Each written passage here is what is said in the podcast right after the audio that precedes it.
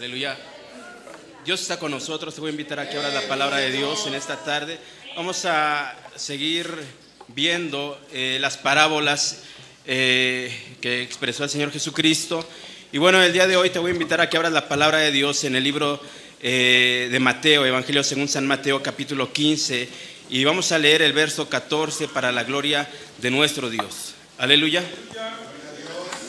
Mateo, capítulo 15 verso 14, y posteriormente vamos a leer también un verso, un versículo del Evangelio según San Lucas, capítulo 6, verso 39. Primero Evangelio de según San Mateo, capítulo 15, verso 14, para la gloria del Señor. Dice así la palabra de Dios, el verso 14, dejadlos, son ciegos, guías de ciegos, y si el ciego guiare, ambos caerán en el hoyo. Busquemos la porción bíblica en el Evangelio según San Mateo capítulo 6, verso 39. Vamos a hacerlo todos unidos. Eh, la parábola es ciegos, guía de ciegos y el tema palabra de Dios o mandamientos de hombre. Dice el Evangelio según San Lucas capítulo 6, verso 39. Y les decía una parábola, ¿acaso puede un ciego guiar a otro ciego? ¿No caerán? Padre, en esta tarde bendícenos y háblanos con tu palabra por tu Espíritu Santo. Amén. Toma asiento, amada iglesia, en esta tarde. Le damos gracias a Dios porque podemos estar este día domingo en la casa del Señor. Es eh, motivo de gozo, de alegría. Y también, asimismo, saludamos a todos los amigos que nos ven en los diferentes estados de la República y en los diferentes países. Que Dios bendiga a mis hermanos de Honduras que nos están viendo en esta tarde. Palabra de Dios o mandamientos de hombre. Hace algún tiempo en las redes sociales eh, se subía un video en el cual un conjunto de ciclistas iba eh, eh, en una montaña y el que iba al frente se equivocó de ruta. De tal manera que aquellos ciclistas que iban detrás del líder ciclista cayeron todos. Al ver la, los videos, al ver, estar viendo los videos, eh, estábamos yo analizando y recordando esta porción bíblica. Si alguien no sabe el camino, se va a caer. Si alguien no conoce la dirección, la instrucción, va a caer. El contexto de esta parábola, en el Evangelio según San Mateo, menciona que escribas y fariseos se acercaron a Jesús para preguntarle, para reclamarle, para reprocharle. ¿Por qué los discípulos no se lavan las manos antes de comer? Ese era el reproche, esa era la palabra de aquellos escribas, de aquellos fariseos. ¿Por qué tus discípulos no se lavan las manos? Y Jesús, eh, eh, ellos eh, al expresar esto, decían una frase, tus discípulos están quebrantando la tradición de los ancianos. Y analizando esta porción bíblica, este pasaje, los escribas y los fariseos no estaban defendiendo la ley de Dios, estaban defendiendo la tradición de los ancianos. ¿Y qué cosa es la tradición de los ancianos? ¿De dónde surgió la tradición de los ancianos? En los tiempos de Jesús, una enorme cantidad de preceptos procedentes del pasado, a los que daban el mismo carácter o importancia de la palabra de Dios, surgían tradición de, ancianos contra ley de Dios. En los tiempos de Jesús era más importante la tradición de los ancianos que la misma ley de Dios. Por eso los escribas y los fariseos le reclamaban a Jesús, ¿por qué ellos desobedecen la tradición de los ancianos? No decían la ley de Dios. La ley de Dios en el libro de Levítico capítulo 15 mencionaba acerca de lavarse, de purificarse las manos, el libro de Deuteronomio capítulo 21 también lo menciona. Había una ley, sí había una ley, para que el pueblo se lavara las manos. Pero esta ley no mencionaba el momento oportuno en que se debían de lavar las manos. Aquellos fariseos, aquellos escribas, durante mucho tiempo, en el exilio, ellos se dedicaban a estudiar la ley, se dedicaban a estudiar la ley con ahínco, de tal manera que profundizaban y buscaban el contenido espiritual de ella. Con el paso de los años, establecieron pautas, normas, aplicaciones, reglas que tenían que seguir. Iban estudiando la palabra de Dios, iban estudiando la ley de Dios, pero al mismo tiempo de tanto estudio, ellos iban implementando normas, iban implementando acciones, reglas, reglamentos.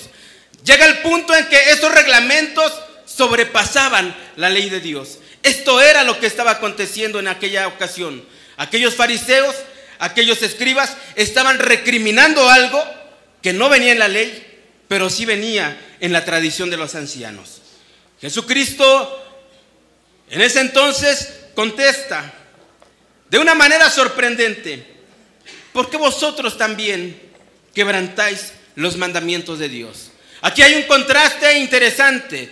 Jesús ya no les dice, no están quebrantando la tradición de los ancianos, están quebrantando, no están quebrantando la ley de Dios, mis discípulos. Ustedes están quebrantando la ley de Dios. Jesucristo continuó diciendo, aquellas personas, ustedes dicen que la ofrenda que traen no se la pueden dar al padre o a la madre, porque precisamente es una ofrenda para Dios. Pero Dios dijo, honra a tu padre y a tu madre. De tal manera que aquellos escribas, aquellos fariseos, se enojaron. Se enojaron contra el Señor Jesús. Aquellos discípulos, dice la narrativa de Mateo capítulo 15, que los discípulos le, dijeron a Jesús, maestro, ¿ya viste que se enojaron? ¿Ya viste lo que están haciendo, sus actitudes por hablarles así? Y Jesús les contesta parte de esta parábola o, esta parábola. Tendremos en nuestras familias mandamientos de hombres. Estamos guiando nuestras familias con doctrinas de hombres. Estamos durante generaciones imponiendo doctrinas de hombres que han sobrepasado la ley de Dios, los mandamientos de Dios, la palabra de Dios. Cuando Jesús contestó, dice una característica que llamó a la multitud. Ya no se dirigió solamente a los escribas y a los fariseos, llamó a una multitud. Y dice que expresó estas palabras. No lo que entra en la boca contamina al hombre mas lo que sale de la boca, esto contamina al hombre. Jesús estaba de una manera importante haciendo entender que las acciones externas no son mayores a las acciones internas al obedecer la palabra de Dios. Cuando Jesús llamó a esta multitud, lo hizo para que oigan y para que entendieran, dice la escritura. La finalidad de llamar a la multitud precisamente era esa. Entiendan lo que voy a decir. Comprendan lo que voy a decir. No se lo decía a los fariseos ya, no se lo decía a los escribas, se los estaba diciendo a la multitud. ¿Qué voz estamos escuchando? ¿Qué voz estamos atendiendo?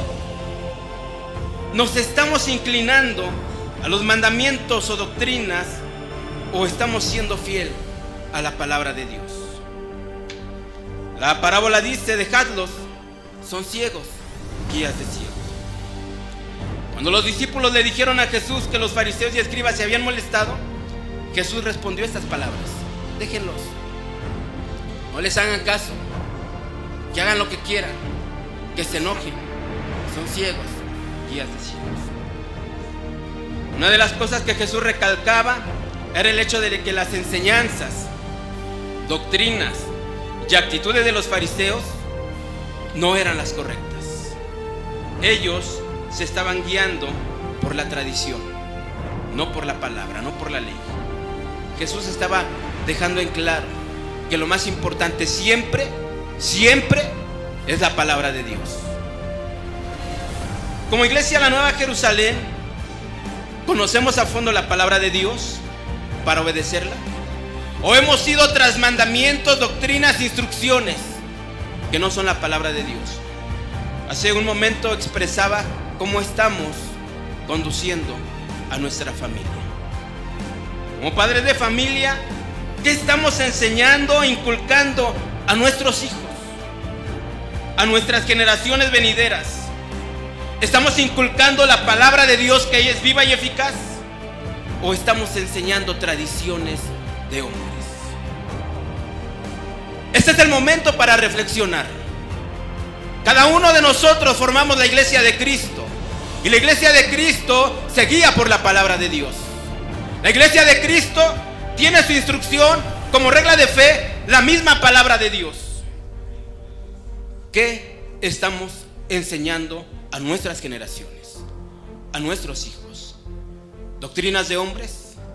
¿Preceptos humanos?